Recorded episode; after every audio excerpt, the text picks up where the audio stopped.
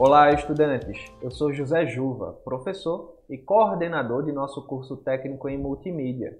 Eu falo do Estúdio 3 da Escola Técnica Estadual Professor Antônio Carlos Gomes da Costa, a ETEPAC.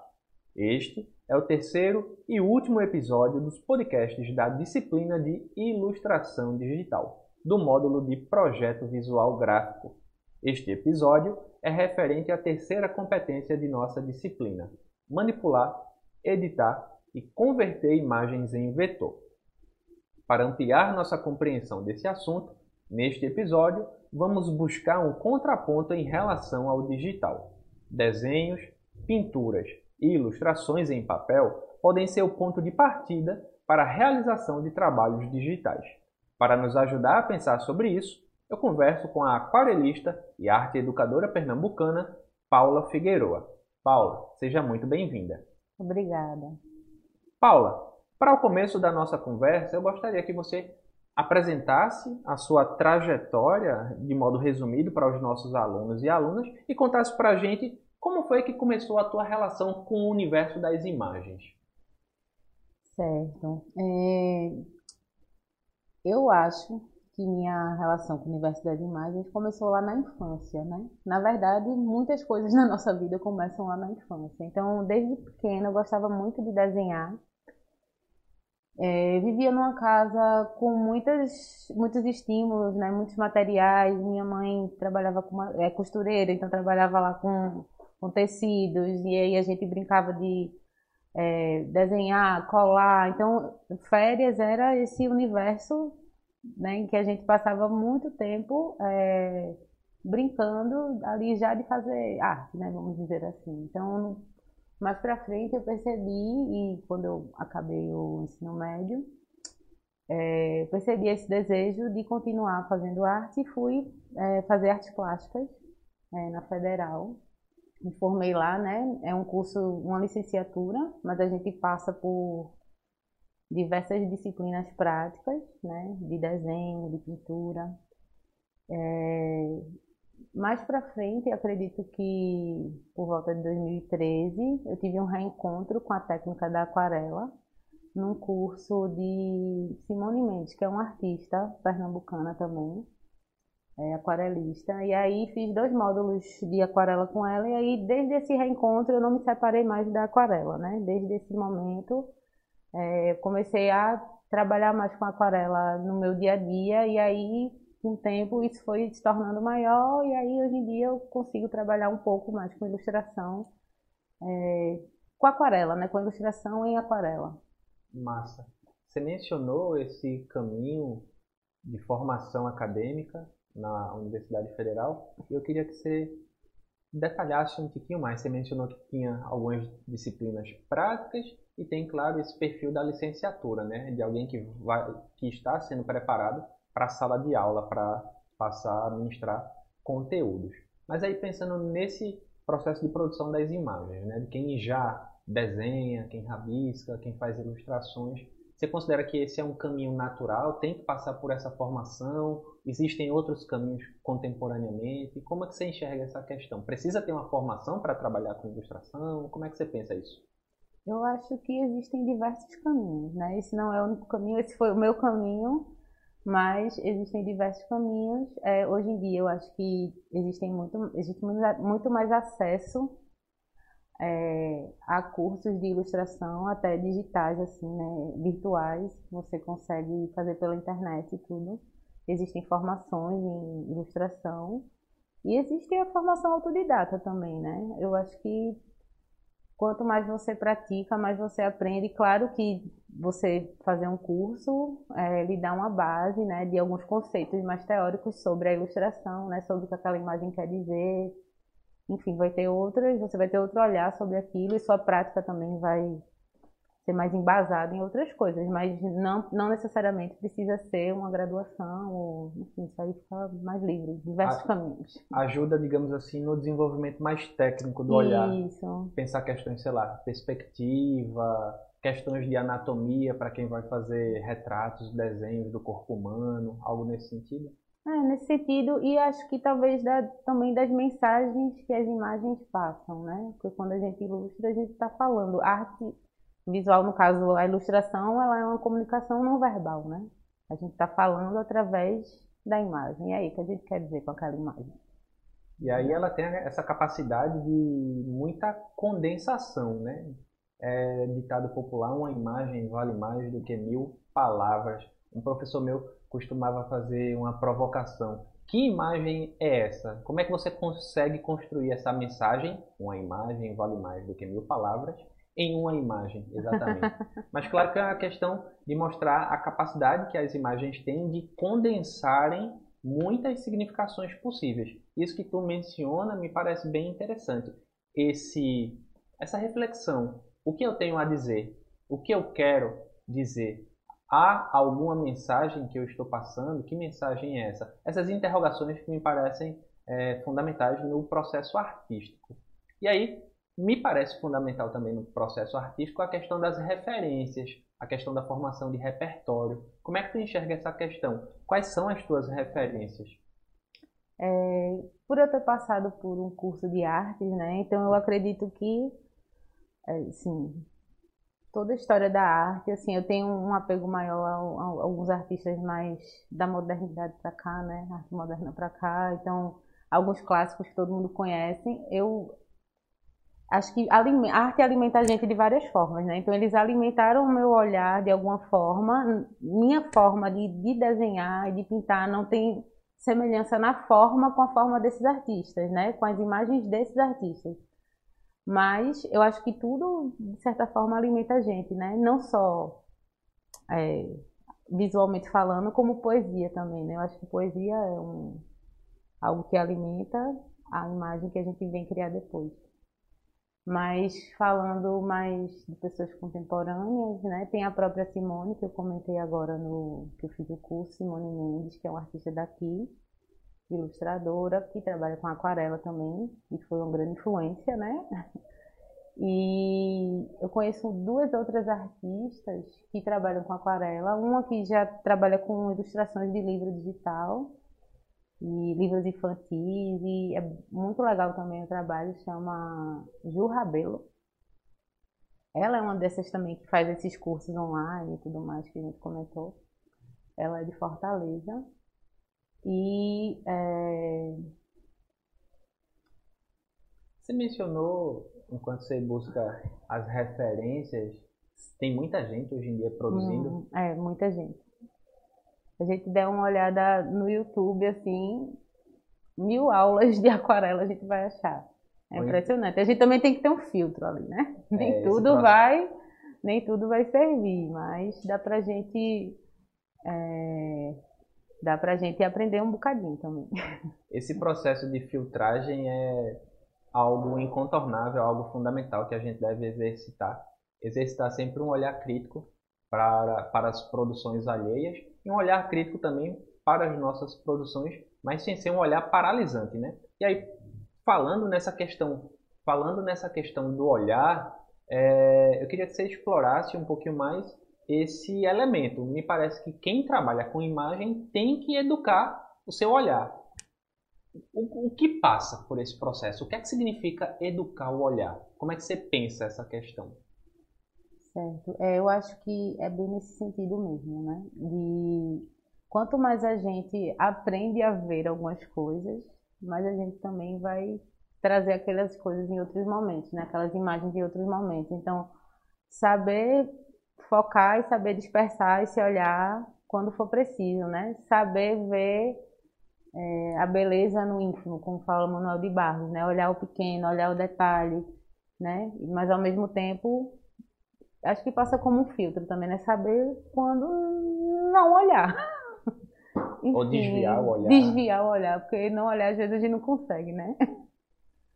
É, traduzir emoções também nessa, nessa questão da aproximação com um tema ou nesse afastamento de um tema. E aí o teu olhar, tu falou que em 2013 tu reencontrou a aquarela e me parece que boa parte da, da tua produção e desse exercício do olhar artístico é expresso através da aquarela. Pensando em rotinas produtivas, né? pensando de um ponto de vista um pouco mais prático, Quais são as ferramentas que tu utiliza? Quais são as etapas desse trabalho? Primeiro fica esperando que a ideia apareça, tem um caderninho de ideias, depois vai para o papel. Como é que funciona? É, tem um caderninho de ideias, né? É, tem caderno de desenhos também, ali do esboço, né? De você rabiscar aquele traço sem compromisso com nada. E tem também aqueles momentos em que a imagem vem direto, né? É, a imagem chega direto para sem passar pelo esboço, né? Sem passar pelo papel, pelo esboço antes. É, daí as imagens que chegam muitas vezes são imagens de dentro. Eu tenho uma certa mania de fazer autorretratos, mas assim agregando outros elementos, né? E aí nessa de fazer autorretratos também eu faço retratos de outras pessoas. Então às vezes me chegam encomendas de retratos de famílias, de pessoas, né? E aí, é, às vezes, nessa rotina produtiva, eu vou ali trabalhar também num desenho para outra pessoa, numa imagem para uma outra pessoa. E qual que é o, digamos assim, o percurso básico e específico da aquarela? Em que, é que ela se diferencia tanto de outras técnicas? Quais são os problemas mais recorrentes para quem for começar nesse caminho? Eu costumo dizer que a aquarela faz o que ela quer. Às vezes a gente quer que a aquarela vá por um caminho, mas ela vai pelo outro.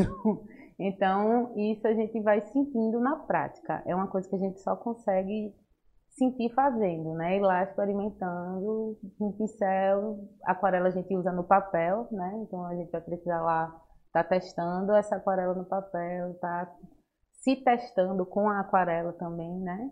e vendo que caminhos a gente consegue.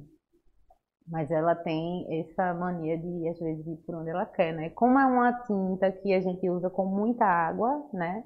Uma das principais características dela é a transparência. Então, é isso, a água corre, né? Então, às vezes a água vai um pouco para onde ela quer ali no papel. A água tem essa capacidade de transbordar limites, contornar isso, fronteiras. Isso. De ser meio indomável, né? Isso. O nosso texto da competência é manipular, editar e converter imagens em vetor, que não é algo diretamente atrelado ao teu trabalho. E é justamente por isso que eu pensei esse convite para ter um contraponto à questão do digital. Mas você digitaliza as imagens que você faz. Você produz em papel as aquarelas, tem os originais e outras ilustrações também, mas você deságua parte desses conteúdos em perfis nas redes sociais. Qual que é esse processo? É basicamente realizar a fotografia disso? Tem também um tratamento dessas imagens? Como é que você faz? É, eu tenho, pratico no original, né? Então eu pratico ali no analógico, né? No papel, no caso da aquarela. É, e aí eu fotografo, edito poucas coisas da imagem, né? Mas assim, para a imagem, às vezes as câmeras não conseguem captar o que a gente está ali vendo, né? Então é mais uma edição para que as cores fiquem de acordo com, com, com a imagem original. E aí, basicamente, é isso. Ultimamente, eu tenho tentado aprender mais sobre o digital, né? Até porque, enfim, a pessoa precisa se atualizar em algumas coisas também. E aí, estou praticando um pouco de, de pintura digital também, mas assim, no começo. Massa. Você mencionou numa resposta anterior essa coisa do retrato por encomenda. E eu queria que você detalhasse um pouco mais, pensando nessa perspectiva da remuneração, da profissionalização de quem trabalha com esse universo das imagens. Quais foram, quais têm sido, quais foram e quais têm sido esses caminhos para tu? Como é que tu tem conseguido ganhar dinheiro? Assim, é justamente nesse retrato aí que você faz por encomenda, é, em outra seara, em outra situação? Isso. É, eu acho que o principal caminho que apareceu para mim, né, assim, de retorno financeiro, foram os retratos, assim, já fiz muitos retratos em aquarela, né? E aí a partir dos retratos vem surgindo outras coisas também, às vezes um original, né? Eu tenho um, um trabalho com pinturas com flores também, que eu gosto de inventar umas flores. E aí esses originais saem também. É, a partir desses trabalhos com pintura, eles foram se ampliando e aí eu passei a fazer pintura em parede né? Já não é mais aquarela, aí a gente já entra para um outro material. Mas aí essas flores que eram pequenas cresceram e agora estão na parede, né? E aí fui chamada para fazer essa ilustração em parede numa sala aqui da prefeitura de educação. Então, acho que uma coisa vai puxando a outra, assim, né? Quando você está ali no caminho da ilustração. Mas eu sei que existem também outros campos, né? Que eu não, não atuo, mas existem outros campos que acho que aí das mídias, né? Sociais, tem muito trabalho com ilustração também. E ilustração de livros, que é um campo que me interessa bastante, mas que eu ainda não não acessei, mas eu acho que existem vários caminhos para esse retorno. É bacana tu mencionar esses lugares diferentes, digamos assim, da tua expressão artística, porque você mencionou que tem a questão dos retratos em aquarela, mas mencionou também essa ampliação, né? Muda o suporte, vai para a parede uhum. e mas ao mesmo tempo que você muda o suporte, sai do papel para a parede, algo permanece, que é esse olhar que você traz, né? Você ao longo de toda a sua trajetória, enquanto pessoa, enquanto artista, você foi desenvolvendo um olhar, um estilo, uma assinatura. Como é que tu enxerga esse trânsito, né? O caso de mudar os suportes, você está aprendendo digital, está experimentando mais com o digital, você tem o um papel na aquarela, mas você tem essa coisa do muralismo, e ao mesmo tempo muda os suportes, mas a artista permanece a mesma. Como é esse desenvolvimento desse olhar, dessa, dessa voz autoral, desse estilo?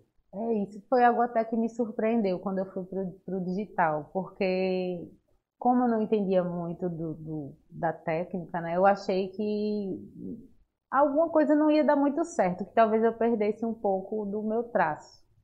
Mas não, assim, porque isso foi uma boa surpresa que o meu estilo ele permaneceu mesmo no digital, assim, né? Eu sinto que como é um, umas, assim, é algo construído, né, mesmo por um tempo, ao longo de anos que a gente que eu venho construindo esse trabalho, então é algo que é isso que você falou, permanece o meu traço. Pode ser na parede, pode ser no digital, pode ser no papel da aquarela, pode ser, enfim. Realmente isso fica como identidade, né, da do artista mesmo. Com a assinatura. Isso.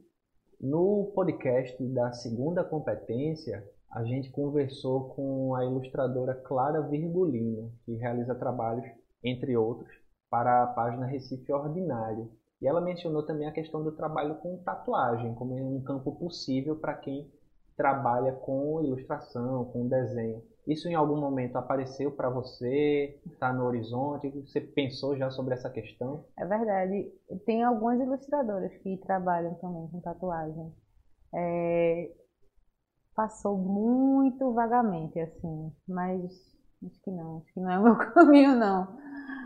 Mas eu pensei, em algum momento eu pensei, mas eu vi que não era para mim.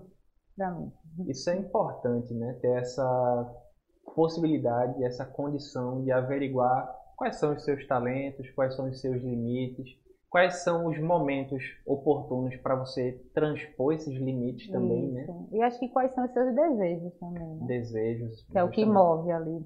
Exatamente. Paula, a gente vai se encaminhando para o final dessa conversa, mas antes eu queria que você mencionasse alguma coisa que seja incontornável alguma coisa que você gostaria de ter ouvido quando era estudante, que estava entrando no curso de artes plásticas lá na Universidade Federal, mas que você só consegue perceber agora, depois de tanto tempo, depois de tanta trajetória, depois de tanta tentativa e erro? Eu acho que é coragem para seguir o desejo. A gente pode ir por aí, sabe? É, desde sempre eu acho que eu sabia que eu queria ser artista. E muitas vezes eu desviei um pouquinho desses caminhos, né? Passei um tempão longe da pintura, porque estava só na arte educação, só dando aula. E também é uma forma de estar ali fazendo arte, né? Mas é diferente, não é ali no seu processo. Então eu acho que é isso, da gente ter coragem mesmo de, de bancar nossos desejos. Às vezes vai dar um medinho, mas vai com medo mesmo. Medo nós tem, mas nós não usa. Como é recorrente dizer, eu não lembro de quem é essa frase exatamente, eu acho que é do, do movimento das margaridas. Vai ficar de referência para a gente discutir no ambiente virtual de aprendizagem, me cobrem isso. É, Paulo, eu queria que você mencionasse também, antes da gente fechar essa conversa aqui nesse episódio, mas é uma conversa aberta, infinita, plural, a questão da arte terapia.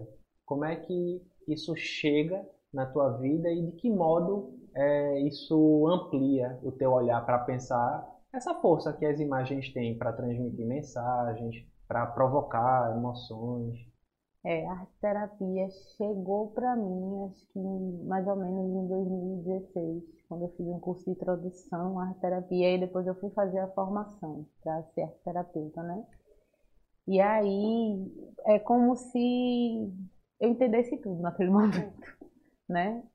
É como se fizesse todo sentido, tipo, arte em função de uma outra coisa. A arte em função da arte também é importante, mas assim, a arte em função da saúde é incrível, é uma coisa assim, surreal.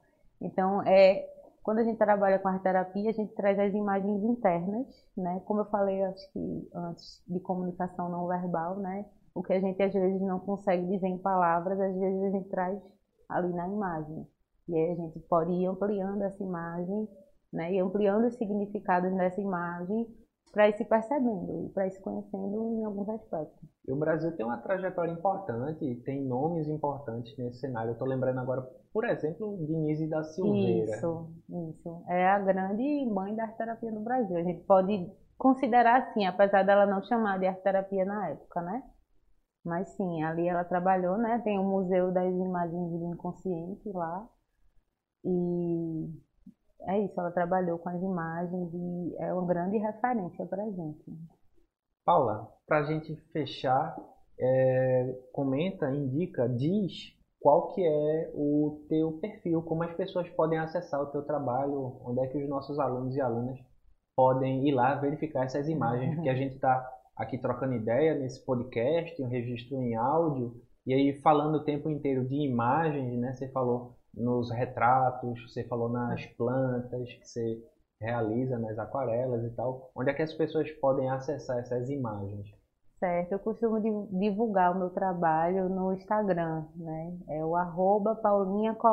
E aí lá tem os trabalhos de ilustração, mas tem também os trabalhos de arte e educação, é uma grande mistura lá do, dos meus trabalhos. Repete, por favor, o perfil. Paulinha Colore. Massa, então. Com E no final. Colore. Você é aluno, você é aluna que está ouvindo essa conversa, que ficou curioso, está instigado para conhecer a obra da Paula Figueroa, vai lá no Instagram, arroba Paulinha e aí vocês vão encontrar essas imagens que foram trazidas aqui na nossa conversa, que vai chegando ao final, a gente vai terminando esse terceiro episódio dos podcasts da disciplina de ilustração digital para você acompanhar outras ações do curso técnico em multimídia e também da ETEPAC, siga nossos perfis no Instagram, arroba multimídiaetepac e arroba etepacEAD. Inscrevam-se também no canal do Educa PE no YouTube. A gente vai ficando por aqui. Até a próxima. Um grande abraço.